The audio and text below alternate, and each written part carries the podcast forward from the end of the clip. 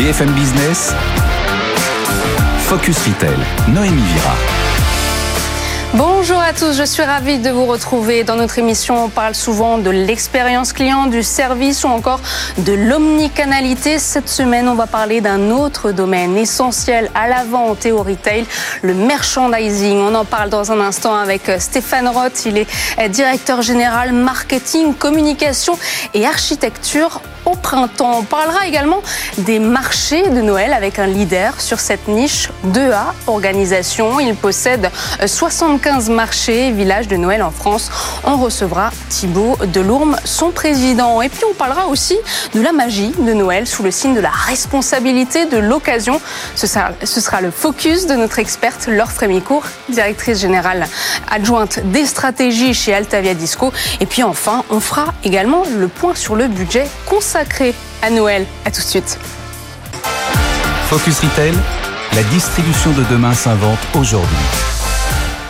En cette période de Noël, le merchandising n'est pas seulement essentiel, mais primordial pour plonger le consommateur dans l'ambiance de Noël et l'envie d'achat. On va en parler avec vous aujourd'hui. Stéphane Roth, bonjour. Vous bonjour. êtes euh, directeur général marketing, communication et architecture euh, du printemps et je suis également accompagnée de Laure Frémicourt. Bonjour. Bonjour. Vous êtes euh, directrice générale adjointe en charge des stratégies chez Altavia Disco. Alors dès novembre, les façades, les vitrines des grands magasins parisiens, que ce soit le printemps, les galeries Lafayette, le Le Bon Marché, encore la Samaritaine, se part de leurs plus belles décorations de fête.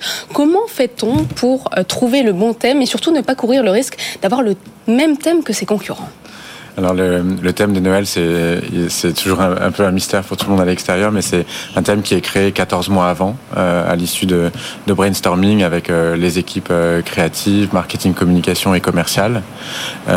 Et en général, on, part de l'idée de la surprise. Qu'est-ce qui surprendrait les visiteurs Le printemps est, un, est, une institution créée en 1865, donc il y a cette tous les ans, il y a eu un Noël. Donc déjà, qu'est-ce qui serait différent d'un Noël passé euh, Et finalement, on cherche à convoquer chaque fois une, facette autour du merveilleux de la magie et de l'onirisme. On a cette tradition où on veut que petits et grands soient charmés. Euh, ce qui euh, force à travailler soit autour de thématiques récurrentes de Noël en les réinterprétant, bien évidemment euh, les couleurs de Noël, les, les, les, matériaux de Noël ou les histoires de Noël, ou alors de se décadrer complètement comme avec ce, ce Noël en papier, où on est parti d'un matériau, exactement le thème de cette année, et où on est parti d'un matériau qui est au cœur de la fabrication des décorations de Noël depuis le 19e siècle, et qu'on a généralisé et créé à Noël intégralement en papier. Et vous n'avez pas répondu à ma deuxième question. Comment on ne court pas le risque d'avoir le même thème Alors, que ses concurrents Pas le même risque que ses concurrents. Alors, ça ne nous est pour l'instant jamais arrivé. Donc, j'ai tendance à penser que chacune des maisons qui travaillent son thème de Noël a un ADN assez fort et que chacun a ses partis pris. Euh, nous, autour de la euh, d'une forme de magie, d'une forme de naturalité. Quand on s'appelle le printemps et qu'on a une saison et le renouveau, euh, on est toujours, on mélange toujours des éléments végétaux, des éléments naturels. donc, on a plutôt notre angle et on n'a jamais eu de collusion avec un autre grand magasin à date. Alors après, peut-être qu'un thème pourrait exister ailleurs dans, dans, le monde, mais en tout cas dans les magasins français, on n'a jamais encore eu cette expérience. Alors chaque année, des personnalités viennent inaugurer ces vitrines, mmh. ces décorations. Je crois que c'est Catherine Deneuve cette année, mais vous avez aussi eu Laetitia Casta, encore Nicole Kidman.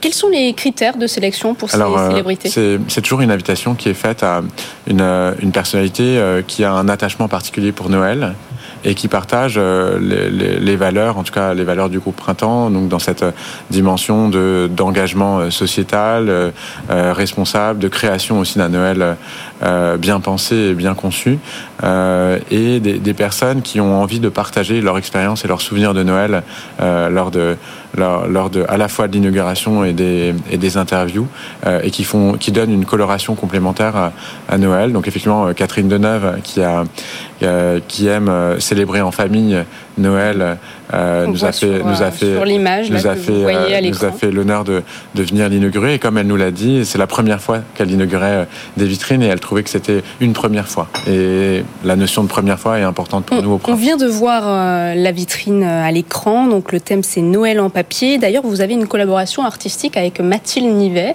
qui est une artiste d'ailleurs que je vous invite à découvrir, qui est incollable sur le, sur le papier. pourquoi cette collaboration? Comment sont-ils ces artistes Alors, chaque année, effectivement, on invite un artiste à co-créer avec nous. les équipes artistiques internes du printemps définissent le thème et on invite un artiste pour nous aider à nous décadrer, à, ramener une touche de merveilleux, à imaginer quelque chose qui n'a jamais été fait, jamais été vu. Euh, et dans ce cadre, par exemple, quand on a choisi ce thème de Noël en papier, puisqu'on voulait un Noël complètement, intégralement éco-conçu, recyclable et recyclé, ce qui est mm. très compliqué pour Noël vu l'ampleur du nombre de décorations, euh, en regardant les artistes ayant euh, su maîtriser la sophistication mm. du papier, Mathilde Nivet s'est imposée par sa sensibilité, sa poésie, son envie de co-créer, puisque c'est toujours une co-création à plusieurs mains, et elle s'inscrit dans une longue tradition de plus d'une centaine de collaborations artistiques euh, de Noël. C'est vrai que donc euh, ce choix paraît plus simple, moins chargé à première vue que les autres années, parce qu'en 2022 c'était le thème du cirque, en 2021 celui euh, des lutins. Là, les chiffres sont vertigineux. En 170 000 décorations en papier au printemps Haussmann, 250 000 dans l'ensemble euh, des magasins printemps. Combien de temps s'écoule entre le choix du thème et l'inauguration des vitrines? Alors, il y a environ 14 mois entre là, on a bien évidemment validé et commencé à travailler le thème de Noël prochain. C'est un processus assez long, non seulement de définir un thème qui a suffisamment de force euh, et d'intérêt, de deux, de le décliner avec nos équipes euh, créatives, puisque on parle des vitrines, mais c'est aussi l'ensemble du parcours magasin, mm. tous les espaces de scénographie à l'intérieur du magasin. C'est la déclinaison du thème dans le, les catalogues de Noël, dans l'ensemble de notre communication, le, sac de Noël qui, mm. qui, reprend aussi une thématique qui, qui s'inspire de la thématique. Donc tous ces éléments, on doit les, les, les les réaliser, les maqueter et puis les industrialiser pour les produire avec euh, toute une armée d'artisans euh, pour euh, les mettre en scène. Donc là, vous avez dit 14 mois, donc ça mhm. veut dire que vous êtes déjà en train de réfléchir au Noël 2024. Oui, on a déjà, on a déjà validé le thème de Noël 2024. Malheureusement non, c'est un sujet qui est trop important et en, plus, et, en plus je crois que ça fait partie du merveilleux dans, dans, un monde où effectivement on manque peut-être d'enchantement et de merveilleux. Euh, ce que peut apporter euh, le grand magasin, c'est cette plongée dans l'expérience et dans quelque chose qui, n'existe nulle part ailleurs. On, plonge un peu dans, dans, cette, euh, dans cette immersion créative. Et donc c'est un thème effectivement jalousement gardé qui n'est dévoilé qu'au moment de Noël. Noël, c'est une période importante hein, en termes de chiffre d'affaires euh, pour le printemps, d'autres grands magasins également. Cette période, elle représente 20% euh, du chiffre annuel du printemps euh, et la théâtralisation du magasin, donc très importante pour cette période, et représente 30% du budget annuel du merchandising. Ça veut dire qu'il faut 30% du budget annuel du merchandising pour réaliser 20% de chiffre d'affaires? C'est une opération qui est effectivement beaucoup plus euh, coûteuse en termes d'investissement, mais parce qu'elle implique de scénariser l'ensemble des magasins du sol au plafond. Euh, un magasin comme euh, Haussmann qui est un de nos 20 magasins, mais le plus emblématique, historique, euh, c'est plus de 26 étages à scénariser. Euh, c'est 40 000 mètres carrés à scénariser.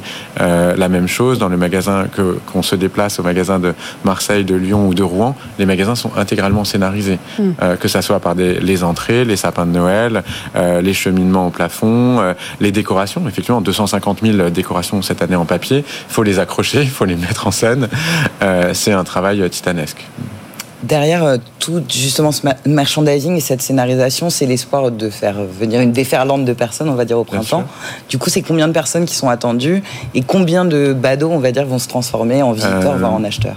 chaque année, euh, ça fluctue un peu en fonction des, contextes sociaux et de l'environnement chaque année. Mais par exemple, cette année, on, estime que les vitrines du printemps Haussmann, si je prends juste le printemps Haussmann, auront été vues par environ 8 millions de personnes. Euh, c'est des, des lieux qui incarnent finalement euh, une, une partie de la magie de Paris, de la même façon que nos vitrines sont très vues euh, au moment des Fashion Week euh, dans le reste de l'année. Euh, là, on va avoir un, une double combinaison, euh, une très forte empreinte de locaux, euh, de Parisiens, de, de Lyonnais, de, de, Marseillais, partout où ils vivent, et auquel va s'ajouter un très grand volume d'internationaux, de, de, de, visiteurs internationaux. Il y a énormément d'Européens, d'Américains, pour qui cette tradition est très forte, et elle se renforce d'année en année, puisque de nombreux retailers à l'international ont arrêté finalement de, de, faire des vitrines de Noël, alors que nous, nous continuons euh, de les réaliser. Donc euh, il y a quelque chose qui fait partie de la magie euh, de Noël à Paris, mm. qui existe dans quelques autres villes, comme Londres, mais de moins en moins dans les villes américaines, par exemple, qui ont désinvesti le physique au profit du digital, alors que nous, on a choisi d'investir les deux écosystèmes. Alors le magasin Printemps Haussmann compte 11 vitrines. Pour ce Noël, 95 personnages animés qui mm. prendront place dans 4 vitrines. Ces vitrines, elles sont installées durant près de 3 semaines euh, pendant la nuit. Vous avez vos propres ateliers, euh, vos propres ah. ateliers qui fabriquent euh, tous ces, tous ces objets et qui installent ou est-ce que à vous fait. C'est un, un, une combinaison. On a effectivement environ 150 personnes qui travaillent dans, dans cette direction à, à créer les éléments et à, les, à la fois à les créer et les mettre en place dans l'ensemble de nos magasins. C'est effectivement euh, ces trois semaines, ces 21 jours euh, pour l'installer. Euh, pour ces vitrines, celles, de, celles du boulevard Haussmann sont assez singulières. Oui. depuis 1974, elles sont animées. Euh, complètement animé. Et nous travaillons avec la même famille qui anime euh, les, les, vitrines avec nous euh, pour créer fil à fil le système de marionnettes et leur donner vie. D'ailleurs, je me suis posé la question est-ce qu'il faut souvent vérifier le bon fonctionnement de ces décorations animées? Alors, On est toujours assez impressionné les, les, par. Les, les vitrines sont vérifiées chaque soir. Ah oui. euh, et en fait, par les systèmes de filins et de contrepoids, c'est vraiment euh, comme, comme on aurait fait au 19e siècle. Hein, euh, on, on, continue avec une technicité renforcée. On n'utilise plus des filins de, euh, légers, mais des filins de pêche, par exemple. Mais tout, tout ceci va, euh, toutes les vitrines sont tout le temps vérifiées, doublement cette année, puisqu'on a utilisé un matériau qui est mmh. intrinsèquement très fragile, qu'est le, le papier. papier. oui, il est formidable parce qu'il est éco-pensé. Par contre, il peut se déchirer, s'abîmer, et donc toutes les vitrines sont, sont vérifiées toutes les nuits. Et c'est vrai que je vous, je vous, invite vraiment à voir, hein, que ce soit le, si, si vous n'avez pas encore vu les décorations du printemps, le compte Instagram mmh. du mmh. printemps, encore celui de Mathilde Nivet, où on voit euh, des cigognes Exactement. portées, des cadeaux, des petits oiseaux, euh, bah. tout ça en papier. Euh, quelle évolution vous avez remarqué ces dernières années dans le merchandising et que deviennent ces décors une fois qu'ils sont terminés? Est-ce qu'ils sont recyclés, réutilisés? Alors sur le, je vais, la première partie de la question sur les, les évolutions, euh, il y a visiblement un désir euh, de la part des visiteurs, euh, des consommateurs, euh, de, de, se plonger dans des expériences toujours plus intenses. le temps d'attention de chacun a beaucoup diminué de par l'impact des technologies ou des réseaux sociaux. Pour autant, si, si les gens font l'effort de venir physiquement dans les points de vente, ils veulent s'immerger un peu comme s'ils plongeaient dans Charlie et la chocolaterie. Que chaque fois, ça soit une aventure. et c'est ça qu'on a beaucoup intensifié. le fait que ça soit une expérience complète.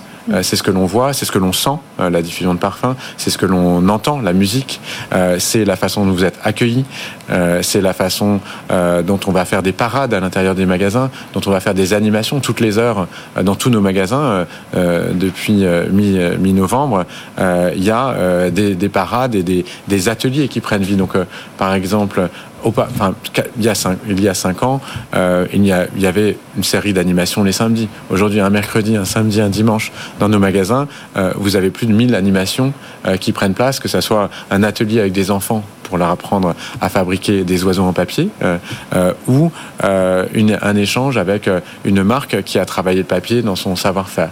Donc c'est, on voit que cette intensification de l'expérience et que le consommateur veut participer à ce projet. Et on va continuer à parler de cette magie de Noël dans le focus. À une semaine du réveillon euh, de Noël, de nombreux Français sont en train d'acheter euh, les cadeaux. Offrir un cadeau d'occasion pour les fêtes n'est plus un tabou. En effet, Noémie, aujourd'hui, près d'un Français sur deux se déclare prêt à acheter un cadeau d'occasion. Et pour les 18-30 ans, ce chiffre, il monte même à quasiment trois quarts et deux tiers qui sont vraiment enthousiastes à cette idée. Ce qui est intéressant, c'est quand même de se dire que euh, comme on le sait, Noël c'est un moment assez traditionnel, le cadeau reste sacralisé. Néanmoins, ce basculement, on va dire, vers l'occasion, vers le reconditionné, interroge vraiment, on va dire, un changement d'attitude, d'usage, de consommation, vraiment euh, à cette époque. Quelles sont les motivations? Alors, avant tout, elles sont euh, économiques, il faut se le dire. Mais euh, on va dire pour 69% des Français, c'est avant tout des raisons économiques qui les forcent à, faire ça. Mais pour la moitié, c'est aussi leur impact écologique, en fait, qui les concerne et qui les fait choisir cela. Ce qui est intéressant aussi, c'est que chez les plus jeunes, euh, les deux éléments sont carrément à parité. C'est-à-dire qu'en fait, pour les plus jeunes, économie et écologie sont intrinsèquement liés et c'est le meilleur des deux mondes que d'offrir un cadeau d'occasion. Et des secteurs sont clairement plus impactés que d'autres. En effet, on peut citer le jouet, qui reste le secteur un peu numéro un. Ensuite, tout ce qui est euh, cadeaux culturels, jeux vidéo, high-tech, etc., où notamment le reconditionné fait sa place. Mm. Et puis les vêtements, évidemment, qui restent euh, quand même un sujet, et les accessoires, je pense, en grand magasin. C'est quoi vraiment le mouvement de fond? En fait, ce qui est intéressant, c'est qu'il y a quelques années, on parlait du fait qu'on pouvait euh, revendre d'occasion ces, cadeaux en janvier, et c'était finalement le premier verrou, on pourrait dire, qu'a sauté. Aujourd'hui, vraiment, c'est l'acceptabilité sociale, on va dire, du cadeau de seconde main qui a vraiment été euh, bouleversée. Euh, un Français sur deux se dit prêt à recevoir un cadeau d'occasion. C'est en vrai assez énorme. Euh, et euh, il faut se dire que, cette tendance et ce mouvement de fond, il est beaucoup façonné aussi par les marques, les médias, la culture. Euh, Peut-être deux éléments. Par exemple, on voit des campagnes type back market qui visent à, on va dire, renforcer la responsabilité et la désirabilité, on va dire, des produits de seconde main ou reconditionnés. Mais peut-être plus fortement encore, la, la publicité de Noël d'Orange de cette année, où finalement l'atelier du Père Noël est devenu un atelier de reconditionnement d'objets. Donc on a vraiment cette idée que finalement aujourd'hui, l'occasion, le reconditionné sont plus du tout exclus de la magie de Noël. Comment les retailers adressent-ils ces espaces euh, dédiés? Bah, donc évidemment déjà ils créent euh, leurs espaces dédiés, c'est le cas au printemps avec le 7e ciel. Le BHV a aussi développé par exemple de manière euh, plus euh, opportuniste là sur les fêtes de fin d'année un espace de, de, seconde main. Mais il y a d'autres manières, des sélections et aussi une manière on va dire d'estampiller la responsabilité de certains produits, donc moins sur la seconde main et plus sur la responsabilité globale. On peut penser par rapport à ça au jouet score de King Jouet qui finalement aujourd'hui met un index, on va dire, à, chacun des produits qui, on va dire, qui noue à la fois le matériau utilisé, euh, la provenance du produit, euh, la, tout l'aspect aussi emballage, etc. Et donc, c'est vraiment des scores un peu holistique euh, autour de la responsabilité des produits proposés. Voilà, des scores un peu comme le Nutri-Score, hein, finalement, qui vont de A à E, ou de...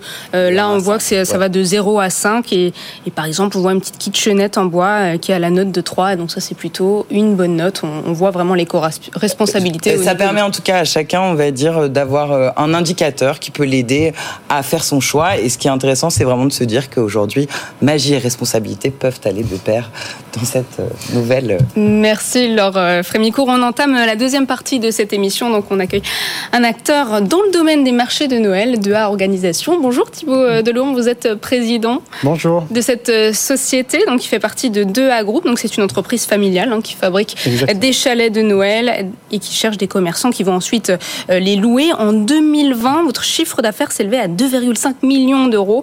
En 2023, le groupe va dépasser les 10 millions d'euros de chiffre d'affaires. Donc mmh. c'est une croissance de 50% euh, par an en moyenne. Euh, là, vous fabriquez, vous stockez 2000 structures de chalets, vous employez 40 collaborateurs à l'année qui augmentent à 200 en fin d'année. Est-ce qu'il y a une explosion des marchés de Noël?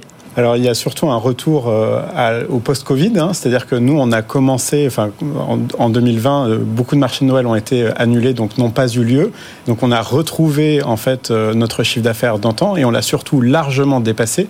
Et donc en fait oui, il y a une explosion parce que on a perdu ces moments qui étaient des moments charnières dans nos vies, qui étaient Noël. Et c'est souvent quand on perd quelque chose finalement qu'on se rend compte de la valeur que ça a. aujourd'hui, ce qu'on voit, c'est le retour en force de ces moments qui sont des moments en toute simplicité, de convivialité, de partage. Et c'est ça que viennent symboliser les marchés de Noël en fin d'année. Alors aujourd'hui, vous avez 75 euh, marchés et villages de Noël en France. Combien coûte euh, la location d'un chalet? Eh ben, ça va, ça dépend des endroits, parce qu'il y a des lieux de commerce qui valent plus cher que d'autres, hein, et ça, euh, c'est pas une nouveauté. Hein, mais donc ça va de 3 000 euros globalement jusqu'à 17 000 euros pour les emplacements les plus premium. Donc en gros, il y a vraiment un éventail large de, de, de, de prix euh, pour euh, des commerçants qui, en fonction de leur cible, de leurs produits et de ce qu'ils vont souhaiter atteindre comme clientèle, vont pouvoir choisir parmi à peu près 2000 emplacements qui sont disponibles à Noël. Et en fonction de ces prix, ces chalets, ils sont réutilisés d'une année à une autre? Bien sûr, donc nous, on travaille sur la conception et la fabrication. Donc on est labellisé Origine France Garantie pour la production de ces chalets. Et bien sûr, après, notre métier, c'est d'aller les stocker, de les reconditionner pour faire en sorte que la durabilité des produits qu'on fabrique nous-mêmes soit la plus longue possible, parce que c'est aussi ça notre responsabilité d'organisateur. Donc euh, voilà, c'est comme ça qu'on travaille aussi. Euh, ça, ça date pas de moi, ça date d'avant. Enfin voilà, c'est une société familiale, donc ma maman avait créé déjà euh, l'atelier de production, et en fait, on poursuit cette lignée de façon assez logique en fait. Exactement, c'est votre mère donc, qui a commencé à travailler dans le domaine des marchés de Noël. Comment on fait pour avoir un bon mix de commerçants, pour avoir un marché de Noël traditionnel, pas trop kitsch? Bah, c'est, en fait, c'est vraiment une, c'est là le, le, point le plus crucial finalement, c'est trouver le bon équilibre entre innovation et tradition. Et cet équilibre-là, il est assez difficile à, à, à, travailler parce que dès qu'on sort un petit peu des traditions, et eh ben, tout de suite, en fait, on peut se prendre le risque de la critique. Et dès qu'on euh, va trop dans la tradition, on a l'impression d'avoir une vision qui est peut-être un peu trop euh, passéiste, on va dire ça comme ça. Donc nous, il faut qu'on trouve le bon équilibre. Et ça passe par la mise en scène. Euh, par exemple, à Paris La Défense, cette année, on a euh, des DJ sets qui viennent en after work le soir, donc qui permettent de créer une ambiance. Mais, euh, enfin voilà, donc ça passe par des nouveaux codes, et, mais sans pour autant dénaturer la tradition, parce que on voit que ce retour en force des traditions, il est aussi comme un marronnier qu'on peut venir câliner, cajoler, et qui est très attendu par le public, parce que c'est un repère dans l'année Noël. Et donc il ne faut pas le dénaturer non plus. Donc c'est cet équilibre-là qu'on essaie de trouver, soit par la scénographie, soit par le choix des, des commerçants, soit aussi par euh, des, des choix organisationnels. Et justement, parlons de la scénographie. Euh, scénographie scéna, je ne vais pas y arriver.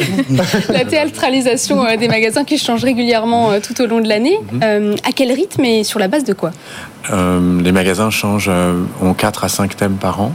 Euh, il colle à la fois à la saisonnalité, au climat, mais aussi au moment de, de lancement de, euh, d'événements internationaux, comme par exemple bah, les JO vont introduire euh, une thématique un peu distincte, euh, ou encore le lancement des collections, enfin, puisque nous vendons énormément de, produits de mode, d'accessoires, et donc on va, on va, on va scénariser généralement en 4 à 5 périodes. Et justement, les marques, elles ont leur mot à dire concernant cette décoration. On voit que vous avez fait une collaboration avec Ferrero Rocher cette année. Alors, les, les, dans les, les, les, marques qui, sont, qui, qui collaborent sur les, les thématiques s'inscrivent dans, dans, les thématiques. Par exemple, effectivement, euh, Ferrero Rocher euh, est présent avec euh, un café qu'on a transformé au sein du printemps en Ferrero Rocher Café, mais l'atrium central du magasin est avec Prada, où on a proposé à Prada en fait en, le thème du papier, en expliquant qu'on allait hybrider mm. les, les, thématiques Prada et les thématiques printemps, ce qui a donné tout un décor 100% en papier, mais qui n'est pas d'habitude le matériau d'usage de Prada. Donc c'est plutôt une, toujours une co-création, mais le thème par généralement euh, du printemps. Euh, et euh, permet à chacun d'être un peu comme un, un bouquet qu'on composerait euh, avec une thématique uniforme. Je reviens à votre autre activité, Thibaut Delourme, le vin chaud, la raclette, la tartiflette ouais. font intégralement partie de vos événements hivernaux. D'ailleurs, ce sont de grands vecteurs d'attraction pour les visiteurs qui veulent se retrouver oui. aussi pour un petit mmh. moment convivial. C'est pour cette raison que vous avez choisi de vous lancer dans ce domaine? En fait, en sortie de Covid, on s'est aussi rendu compte qu'on a des, nous aussi sur des marchés de Noël des locomotives. Souvent, on en parle dans le retail euh, par rapport à des acteurs. Ben, nous, les locomotives, c'est le vin chaud, c'est la tartiflette, c'est la raclette.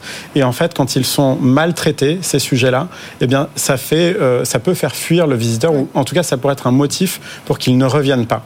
Et s'il ne revient pas, c'est un client qu'on a du mal à faire revenir par la suite. Donc, en s'en saisissant, nous, on a cette capacité de pouvoir garantir l'expérience du visiteur qui va aussi bah, se dire les locomotives sont présentes, elles sont bien traitées, bien gérées. Et donc, ça, c'est un point qui est essentiel pour nous parce qu'autrement, euh, euh, si on ne maîtrise pas ça, ça, ça, peut être un côté qui est assez déceptif. Donc, voilà. à bon entendeur, hein, si euh, le vin chaud n'est pas bon, les oui. clients ne reviennent Alors, on ne fait pas tous les vins chauds parce qu'il y a aussi des très bons retailers, mais il faut que tous soient au bon niveau. Et c'est ça qu'on vient aussi euh, mettre en musique.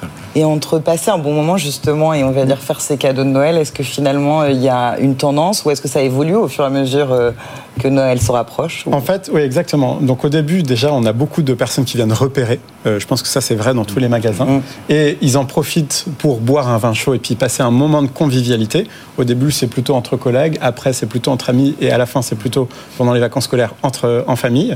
Euh, et donc, et après, plus Noël se rapproche et plus l'acte d'achat se tourne non pas vers les alimentaires, mais plutôt vers les idées cadeaux. Parce qu'en en fait, il faut euh, bah, trouver chaussures à son pied et trouver toutes ces idées cadeaux.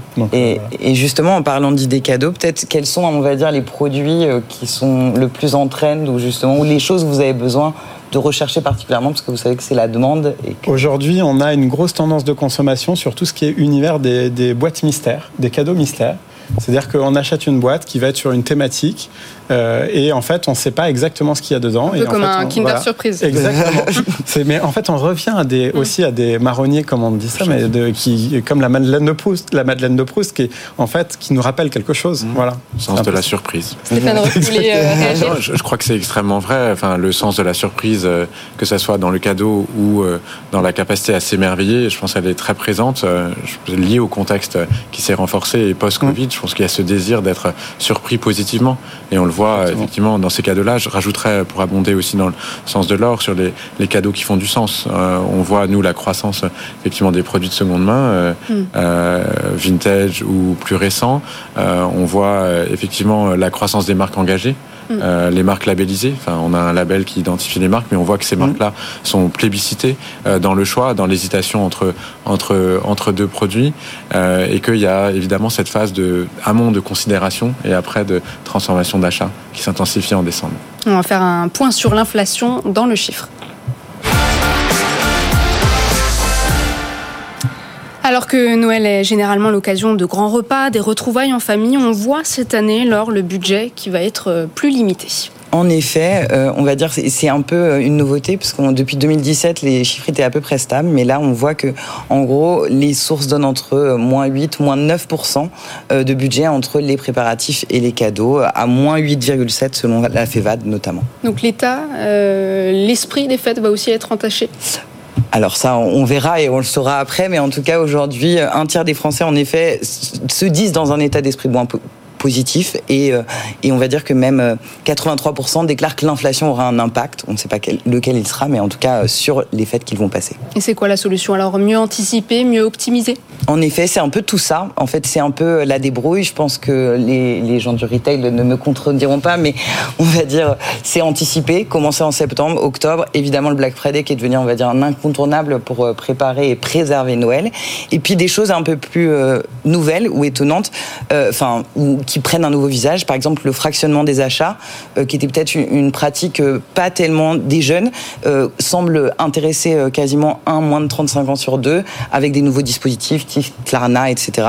Et, et puis, finalement, la revente de cadeaux est, est, considérée aussi pour les moins de 35 ans potentiellement un moyen finalement de refinancer leur Noël. Donc, il y a une boucle qui se met en place. Exactement.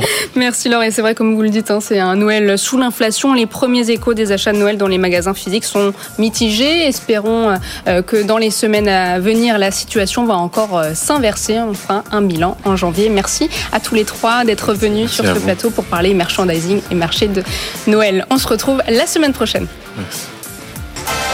Focus Retail, la distribution de demain s'invente aujourd'hui.